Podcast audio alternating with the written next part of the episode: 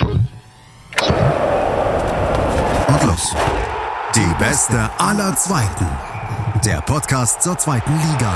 Auf meinsportpodcast.de.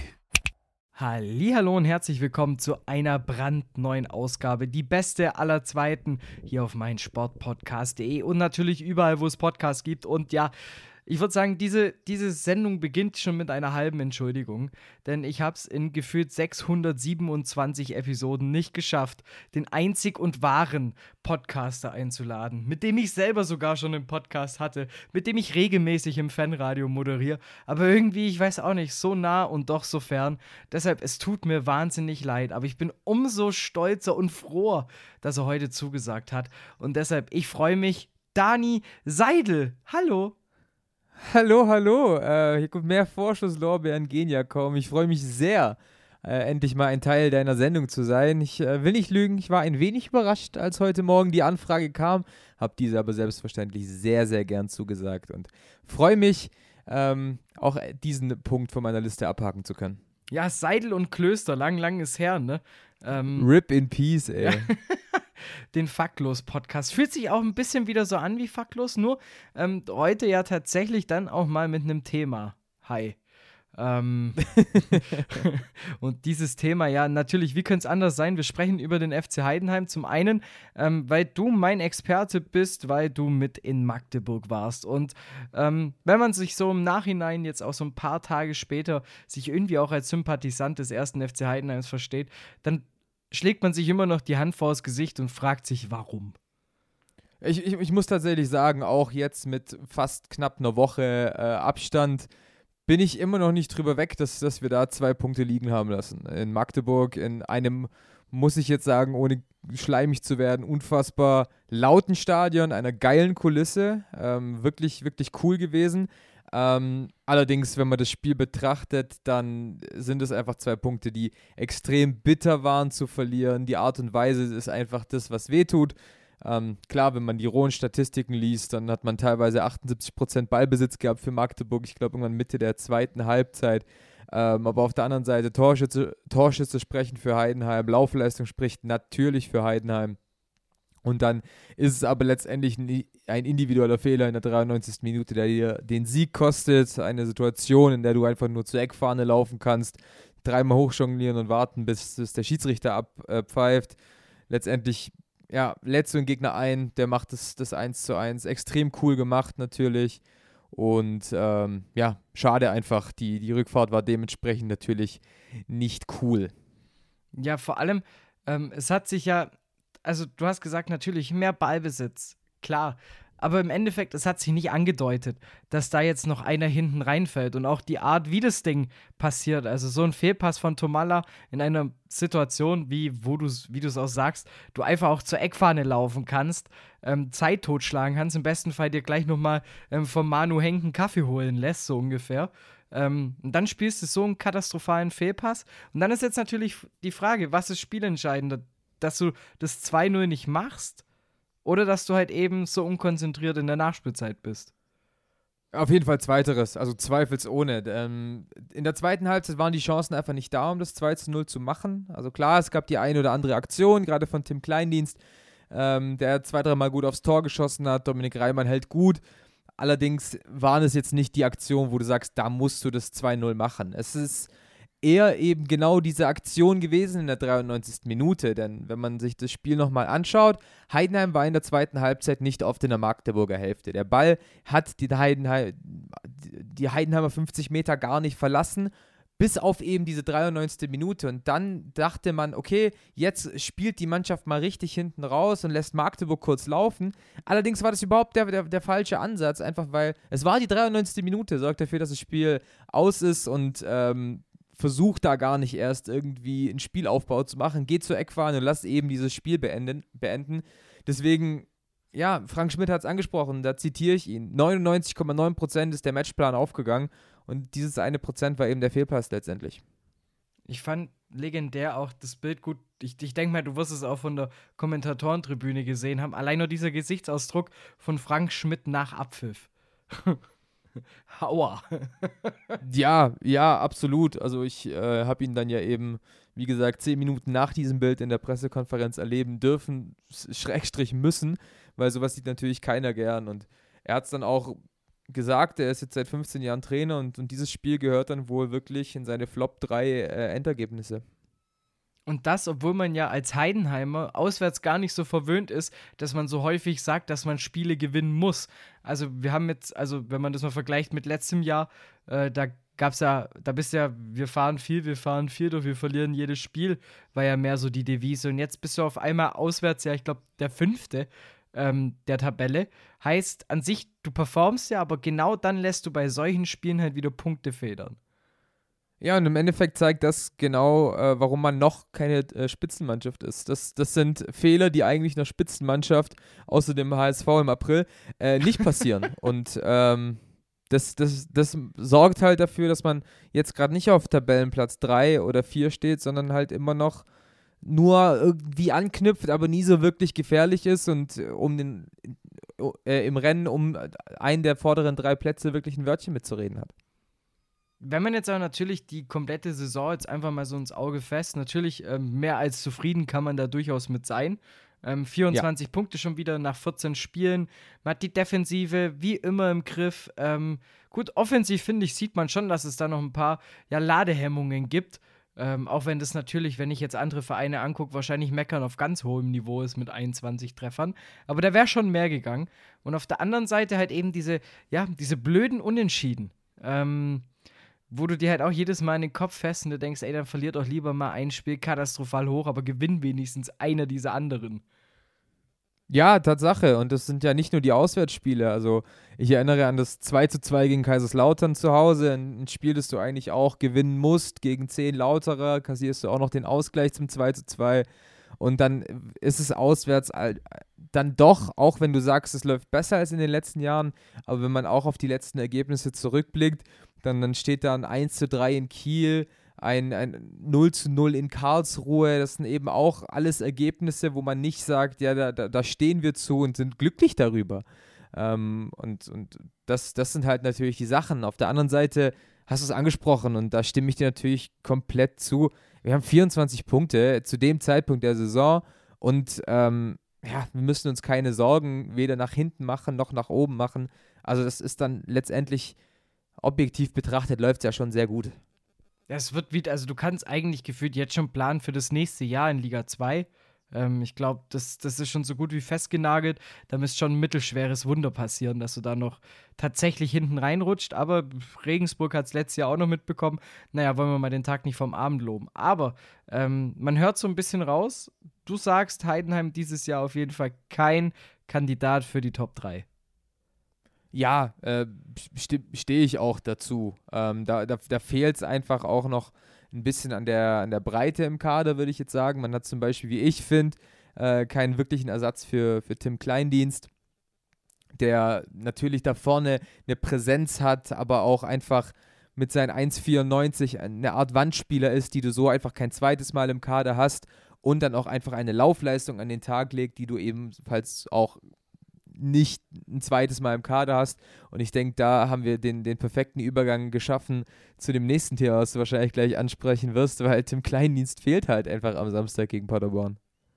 Mensch, da hat jemand meinen Matchplan durchschaut. ja, am Samstag, es kommt Paderborn, es kommt die beste Offensiva der Liga, wahrscheinlich ganz, wahrscheinlich der Welt, äh, wenn man sich so das Torverhältnis anguckt.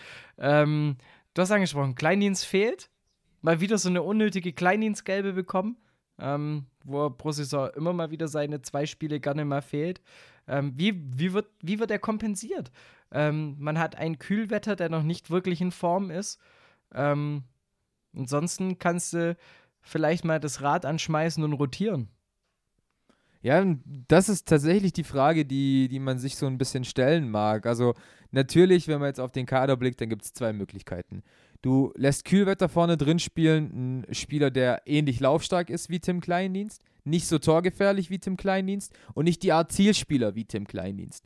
Ähm, der muss natürlich ein bisschen kompensiert werden durch Flügel, die auch mal mehr ins Dribbling gehen und mehr in die Mitte ziehen. Also viel Flankenläufe kannst du mit dem nicht spielen, einfach weil der diese Präsenz in der Innenverteidigung ähm, gegen die Innenverteidigung, gegen einen zum Beispiel Uwe Hünemeyer äh, von Paderborn, einfach nicht aufbringen kann. Also der ist ein Spieler, den du deutlich mehr am Boden spielen lassen kannst. Auf der anderen Seite ist natürlich Stefan Schimmer, der eher das Gegenbild zu Tim Kleindienst ist, ein Spieler, der mit dem Rücken zum Tor spielen kann, der dir mal ein Kopfballduell gewinnt, der nicht diese Laufstärke hat, ähm, aber einfach vielleicht diese Präsenz ist. Du musst diese Art Zielspieler, die du oftmals einfach auch hast, aus dem Mittelfeld raus, musst du mit Stefan Schimmer vorne drin nicht verändern. Ähm, deswegen bin ich sehr, sehr gespannt und kann tatsächlich noch keine Tendenz finden. Ähm, wenn du mich jetzt aber fragst und, und nach einem Ultimatum bittest, dann denke ich, dass Stefan Schimmer die Partie starten wird. Wird dann Kühlwett auf Außen ziehen? Wäre auch mal eine interessante Startformation. Theoretisch, ne, man könnte ja auch, so wie gerade Tomalla netzt, auch überlegen, ob man den einfach wieder als Stürmer aufstellt. Theoretisch. Das ist theoretisch natürlich auch eine Möglichkeit. Und ich glaube, gerade ähm, ihn, ihn von der achten Position nach dem Pass gegen Magdeburg, nein, kleiner Scherz, äh, wegzuziehen, ist vielleicht auch gar nicht, gar nicht so verkehrt. Vielleicht wird er eine offensivere Rolle annehmen. Frage ist dann aber natürlich, was du auf der 6 machst. Äh, du bist gerade verletzungsbedingt natürlich ein bisschen geplagt. Jan Schöppner fällt aus. Deswegen Leonard Maloney wird die 6 bestreiten. Ob er dann vielleicht, ob es dann quasi so, so eine Art 4-4-2-mäßiges wird. Er komplementiert wird durch einen Andy Geipel oder Norman Teuerkauf, die ähnlich defensiv stark sind wie er. Oder eben, ob du wirklich offensiv gehst und sagst, ich stelle Burnic als zweiten Sechser auf, gehe mit Beck und Tomalla zwei halblebige Zehner oder stellst Tomalla auf die Außen gemeinsam mit Beste und Sessa. Also du hast da schon einige Möglichkeiten im, im Mittelfeld zu rotieren. Ähm, ich glaube aber nicht, dass er das zentrale Mittelfeld äh, aufbricht. Also ich glaube, Maloney und Tomalla werden beide starten. Frage ist dann wirklich, könnte Kühlwette über außen kommen? Dann würde ich eher sagen für Sessa, wie wir es auch ähm, gegen Kräuter Fürth gesehen haben. Oder vielleicht kriegt auch mal Janiklas Beste eine Pause. Aber ja, ich, ich, ich würde ich würd jetzt schon sagen, Schimmer, Schimmer vorne drin und dann äh, bleibt das Mittelfeld aus dem Magdeburg-Spiel gleich. Ist ja vor allem auch mit ähm, Diego ein Spieler, der ja schon natürlich seine Qualitäten A im Tripling und auch in, im 1 gegen 1 mitbringt, auch im Antritt, aber der einfach auch noch ein bisschen abgezockter werden muss vorm Tor. Ähm, von dem her, vielleicht ist das ja so ein bisschen der Schlüsselspieler, dass er quasi dieses, ja, so eine Raute durchlaufen könnte in dem Spiel, aber das jetzt, jetzt wird es zu theoretisch. Ähm Wo machst du neben dieser extremen Offensive bei Paderborn die weiteren Stärken des Teams aus? Ähm, äh, ist trotzdem ein Thema, wo ich sage, es hat was mit der Offensive zu tun und das ist einfach diese, diese Tiefe im Kader und diese Tiefe in der Offensive drin. Was für verschiedene Spielertypen Lukas Kwasniok da einfach aufbieten kann im Sturmzentrum und auch drumherum, ist einfach bombastisch. Also allein die Namen, Robert Leipertz, mehr als gestandener Zweitligaspieler. Ähm, Conte, ein guter Zweitligaspieler, der das auch schon gezeigt hat. Dann hast du natürlich noch drin einen Felix Platte, einen Dennis Rebeni und einen äh, Marvin Pieringer, die alle drei die Sturmspitze spielen können, aber gerade in Person von ähm, Pieringer auch mal so ein bisschen weiter nach außen, auch extrem spielstark. Dann hast du ein, ein, Mittelfeld, was, was auch einfach extrem viel mit dem Ball anfangen kann. Also Florent Muslia zum Beispiel, ein, ein, ein Flügelflitzer, der auch einen überragenden Schuss hat. Also Paderborn hat einfach so viele Waffen und ähm, dann muss man auch einfach sagen, sind sie in Person von Lukas Kwasniok extrem gut gecoacht, ähm, der, der eben dieses, dieses Überangebot in der Offensive bisher extrem gut zu managen weiß und extrem gut die äh, Rotation findet, sodass jeder auf seine Spielanteile und auch auf, auf seine Torquoten kommt. Und deswegen gefällt mir Paderborn dieses Jahr wirklich in jeglichen Aspekten, vor allem in der Offensive. Siehst du Paderborn weiterhin über die Saison dann auch hinweg auf den Top 3? Vor zwei Wochen hätte ich gesagt, ja. Jetzt kommt so die erste Schwächephase. Klar, auch eine unglückliche Niederlage gegen den HSV. Aber ähm, ich sag einfach mal ja. Ja, interessant. Aber auf der anderen Seite natürlich bei so einer Offensive und bei so einer Breite im Kader, die, wie du es auch angesprochen hast, ähm, du bist halt einfach, dir kann an sich nichts passieren. also du kannst da halt rausgehen und dir denken, ja Mensch, wenn es bei dem einen heute nicht läuft, platzt halt beim anderen der Knoten. Und das ist natürlich schon also ein Luxus, von dem du nur träumen kannst. Ja, absolut. absolut. Und ähm, genau da gilt es dann halt eben drum, jemanden zu haben, der das gut managt. Natürlich alles, und da muss man jetzt einfach zwei, drei Jahre zurückblicken, alles immer noch Früchte der Arbeit von Steffen Baumgart, der diesen, diesen Standort einfach nach vorne getrieben hat. Und ähm, ja, dann hat man mit Kwasniok vor, vor anderthalb Saisons einfach den, den perfekten Nachfolger gefunden. Ja, natürlich Baumgart mit seinem Offensiven, mit seinem Pressing, mit seinem aggressiven Ball. Ähm, ich weiß noch damals, äh, Jasula ja geführt mit 700 Milliarden Karten. So. Brutal. Ja, aber, aber hat halt, hat halt, war die einzige Möglichkeit, irgendwie vor der Abwehr, die ja auch heute nicht die beste ist. Das muss man ja tatsächlich so sagen. Also ein Hühnemeier, Korea da hinten drin sind, sind jetzt nicht dieses, dieses Abwehrbollwerk, das du dir von einem Drittplatzierten in der zweiten Liga wünschst, ohne jetzt irgendwie despektierlich zu klingen. Da hast du recht, klar. Ähm, aber da kommt wieder so, ne, 50 Cent ins Phrasenschwein so. Wenn du halt vorne eins mehr schießt, dann hast du halt eben, dann ist es im Endeffekt auch wieder egal. Und das ist halt ja Absolut. eben die Qualität, die Paderborn ja auch bisher eigentlich immer auch in ihren Aufstiegssaisons ausgezeichnet hatte, dass die Offensive einfach bombastisch netzt. Und ähm, klar, da kann dir dann relativ wenig passieren. Fällt dir aber halt dann um die Ohren bei dem Spiel zum Beispiel wie gegen Braunschweig, wo dann halt irgendwie, wenn, wenn sich der Gegner darauf einstellt, wenn der im Bollwerk spielt, gegen den HSV, wo du unglücklich verlierst, das sind natürlich, das ist dann auch die Frage, was es natürlich im Kopf macht. Ähm, und was es bei dir dann im Kopf macht, wäre ein Tippergebnis, das du mir jetzt präsentierst. Boah, Junge, die Überleitung wäre weiter hergezogen als die Kinder von Angelina Jolie und Brad Pitt. Huiuiui. oh. Ähm, boah, es ist, es ist wirklich schwierig. Aber ich gehe jetzt tatsächlich auf Defense Wins Championship und gehe mit einem 1 zu 0 Sieg für den FCH. Wäre wahrscheinlich mitunter der wichtigste Saisonsieg ähm, um einfach sich mal wieder diesen Platz 3, je nachdem wie hoch Hannover gewinnt, ähm, sich zu sichern. So, kannst du machen. Und dann sind wir auch schon beim, beim Spiel gegen Sandhausen. Es steht natürlich eine englische Woche an. Drei Spiele sind es insgesamt noch, mit dem jetzt inkludiert, jetzt am Wochenende.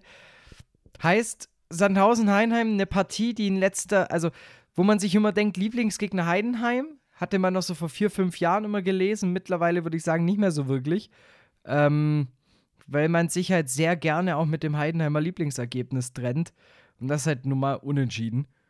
Und von dem her, wie siehst du eben Sandhausen in diesem Jahr? Ähm, und ich würde sagen, die Antwort, die gibst du mir gleich nach der Pause. Jo. Zurück sind wir bei Die Beste aller Zweiten auf meinsportpodcast.de mit dem Thema 1. FC Heidenheim. Wir sind mitten im Start der englischen Woche, mitten im Start der englischen Woche, ist auch ein Satz, den ich mir gerne prämieren lassen würde ähm, beim Duden.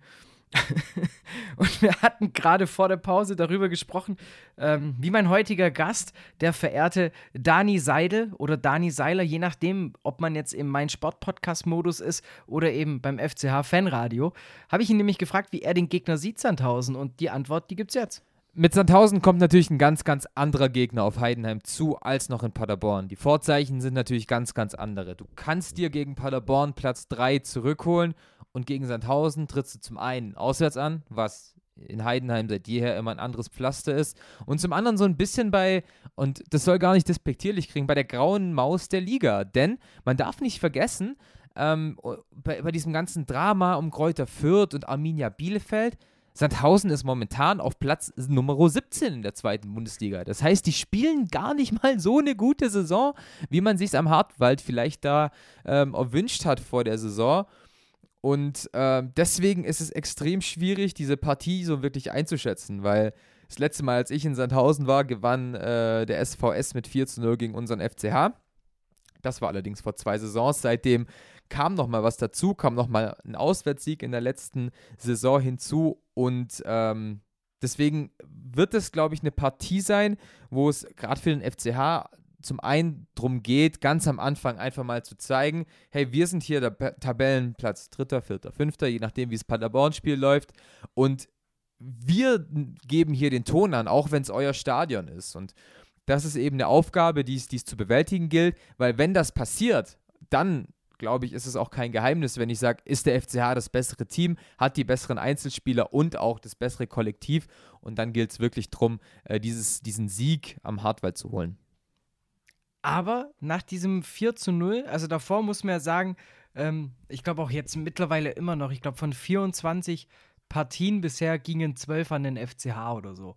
Also es ist schon noch ein Gegner, den man sehr gerne bespielt aus Heidenheimer Sicht, aber in letzter Zeit sich auch immer mal wieder es erlaubt, auch mal Punkte liegen zu lassen. Ich glaube davon auch acht Unentschieden gegen Sandhausen. Also es ist immer so eine Mannschaft, die, also das ist auch, auch gar nicht disres also despektierlich gemeint, die einfach so einen ekelhaften Malocher-Fußball spielt. und das ist immer so eine Sache, dass ich, da tut sich Heidenheim auch gerne mal schwer. Ähm, wenn du halt eben nicht mal über zwei, drei schöne Pässe das Spiel aushebeln kannst. Weil, was ja mitunter Erfolgsrezept gegen Hannover und gegen ähm, Fürth ja zum Beispiel war. Mhm. Und deshalb, Ja, ja, deshalb frage ich mich halt, wie du das dann eben genau angehst. Also würdest du, würdest du vielleicht sogar mal sagen, als, als FCH mal abwarten, wie eigentlich Sandhausen sich vorgestellt hat, dieses Spiel zu bestreiten? ich weiß gar nicht, weil Sandhausen hat halt dann doch das Potenzial, irgendwie zu überraschen. Denn gerade Einzelspieler wie ein Alex Esswein, wie die beiden Kind-Zombies, die können natürlich so ein Spiel dann auch einfach mal an sich reiß reißen und dann einfach sagen, ihr spielt jetzt unseren Fußball. Deswegen würde ich eben genau das Gegenteil empfehlen. Früh zu zeigen, wa was hier passieren kann und dass die Kulisse eigentlich relativ egal ist, sondern dass eigentlich nur noch, ähm, dass es nur darum geht, welcher Fußball heute beherrscht wird und dass es dann eben der eigene ist. Auch interessant ja, ähm, beim SVS ist es ja häufiger so, dass der SVS selber als Auswärtsteam im eigenen Stadion antritt. Ähm, jetzt sind es ja mal relativ ausgeglichene Verhältnisse in der Arena. Ist ja auch mal eine interessante Herangehensweise für Sandhausen. Ja, tatsächlich. Ähm, bin ich auch gespannt und ich freue mich auf die Heidenheimer im Stadion. Äh, Samstag ist endlich mal wieder ein Auswärtsspiel, wo du sagst, äh, nee, ist ja ein Mittwoch, äh, sorry. Äh, ist ja ist, ist halt ein Auswärtsspiel, wo du eben nicht sagst, da fahre ich halt einfach mal so hin. Deswegen gehe ich schon davon aus, dass äh, Schwarz und Weiß in der Überzahl ist. Jetzt ist natürlich auch ähm, ein weiterer Punkt, diese Belastbarkeitssteuerung, ähm, die du jetzt natürlich auch machen musst, weil du hast an sich, wenn man jetzt mal nur so auf diese Begegnungen guckt, solltest du mindestens sechs oder sieben Punkte holen aus diesen drei Spielen aus Heidenheimer Sicht. Im besten Fall natürlich neun, dass der doch sagen kann, ich ziehe am Paderborn vorbei. Ähm, wie siehst du da realistisch einfach diese letzten Spiele? Es ist natürlich ein, ein tricky Programm, ähm, weil du hast halt den vermeintlich stärksten Gegner. Ich glaube, man muss nicht vermeintlich sagen, du hast den stärksten Gegner halt direkt am Anfang dieses Schlussspurts. Und ähm, dieses Spiel kann halt wirklich schon richtungsweisend sein. Also ich glaube, wenn du halt gegen Paderborn gewinnst, dann hast du halt entweder einen Höhenflug oder du bist quasi schon wieder auf dem absteigenden Ast. Ähm, das sind halt die zwei Sachen, die man, die man sich dann einbrocken kann. Aber klar, wenn du Paderborn schlägst, dann ist die Wahrscheinlichkeit, in, in Sandhausen zu gewinnen, nicht mehr so gering und auch Regensburg zu Hause geschlagen auch, äh, zu schlagen auch nicht. Also neun Punkte sind, sind nicht utopisch dafür den FCH, ohne die jetzt als Pflicht rausrufen zu wollen. Aber im besten Fall sollten schon mindestens fünf sein, so. Wenn wir ehrlich sind. Ja, nimmst du natürlich gerne mit. Also es ist natürlich, ist natürlich ungelogen. Wenn ich Vor allem, weil es halt zwei Heimspiele sind. Und zwei Heimspiele willst du halt immer gewinnen. Und somit willst du dir diese sechs Punkte, die du zumindest in den äh, Partien in der Void Arena holen kannst, willst du dir einplanen. die wäre natürlich auch essentiell wichtig, um natürlich auch weiterhin oben mit dran zu bleiben. Ähm, was ja immer so dieses unausgesprochene Ziel, mittlerweile muss man auch schon fast sagen, Erwartungshaltung ist, ähm, dass Heidenheim einen modernen, guten Ball spielt, der erfolgreich ist. Was man sich jetzt ja auch vor mehreren Jahren, ich weiß noch, als wir gemeinsam angefangen haben, Fanradio zu machen, ähm, da hättest du ja davon geträumt so. da warst du froh, wenn du im DFB-Pokal bis ins Achtelfinale gekommen bist und dann ein geiles Los Wäre ich bekommen dieses Jahr hattest. auch. Ja, wäre ich dieses Jahr schon auch gewesen, aber ich glaube, beim Tabellenführer der Bundesliga kann man auch gerne mal 2-0 verlieren. Ähm, wobei, man muss auch sagen, das, das war auswärts die schwächste Leistung. Also dagegen, das, da komme ich nicht mit so ganz klar. Weil ich glaube, an dem Abend war Union besiegbar. Aber es ist ein anderes Thema. Ja, machen wir da jetzt kein Fass auf, das ist okay. Müssen wir uns aufheben für eine Special-Folge des anderen Podcasts. Wär- Würde ich begrüßen. An der Stelle übrigens. ähm, Uh, uh, gibt's da schon wegen Union? dem Zaunpfahl, ey. nee, ähm, ich habe dich noch gar nicht nach dem Ergebnistipp gefragt für das Spiel gegen Sandhausen. Da ähm, trete ich jetzt einfach mal ein, einen negativen Punkt raus und sage, es wird ein 2 zu 2. Gut, jetzt kann ich nämlich endlich mal, ich habe nämlich vergessen, das erste Spiel schon zu tippen. Deshalb gibt es von mir jetzt beide Tipps am Stück. Ähm, zum einen, ich glaube, das wird ein riesiges Torfestival gegen Paderborn. Ähm, einfach weil ich kann es mir nicht anders vorstellen. ähm, die Abwehr von Paderborn hin und wieder löchrig. Der FCH wird gegen diese offensive Gewalt nicht immer die richtige Antwort parat haben. Und deshalb glaube ich, dass es einen 4 zu 3 Heimsieg gibt für den FCH. Puh! Hatte ich schon, Gewagt. hatte ich schon mal gecallt damals gegen Kiel bei meiner Oma und ich sollte recht behalten. Wer weiß. Wer weiß. Also jetzt, ne, mitschreiben, Wettscheine ausfüllen. Und gegen Sandhausen, glaube ich, wird es ein richtig ekelhaftes 1-0 ähm, für den FCH. Wird, wird, wird dreckig. Okay, sechs Punkte. Ich gehe mit sechs Punkten, bin mir aber dann nicht sicher, ob es noch mal einen Sieg gibt gegen Regensburg am letzten Spieltag. Da sehe ich so meine Zweifel drin. Aber ich glaube auf jeden Fall, dass du über die englische Woche, also an dem Stand Mittwoch, ähm, um 20.26 Uhr, keine Ahnung, wie lange es Nachspielzeit gibt, äh, wirst du dranstehen auf Rang 3. So, das ist so meine Prognose, die sehe ich.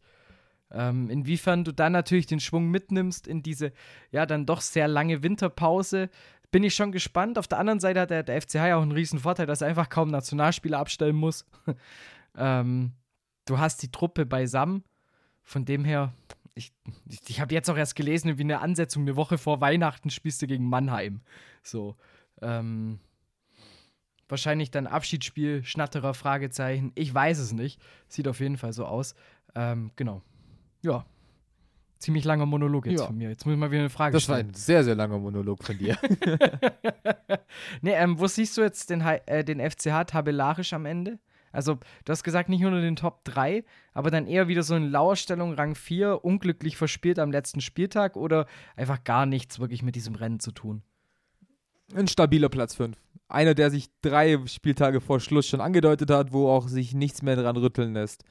Deswegen ähm, ein guter Platz 5.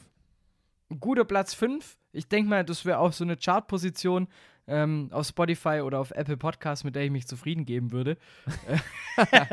In diesem Sinne, ähm, gerne an der Stelle, wenn ihr schon bis hierhin gehört habt, gerne einfach mal abonnieren, liken, ähm, einen Kommentar da lassen, etc., etc.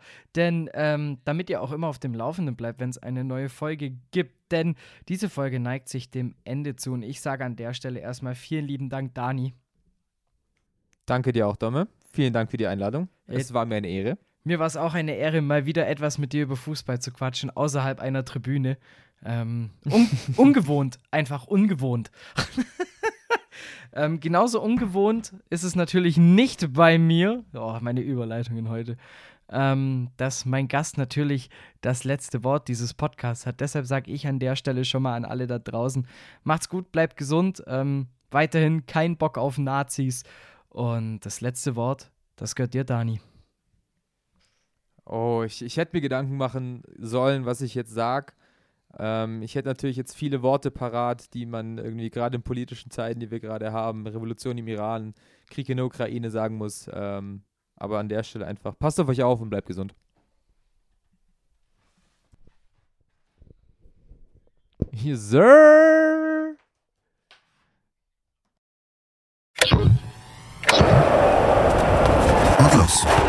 Die beste aller Zweiten. Der Podcast zur zweiten Liga. Auf meinsportpodcast.de.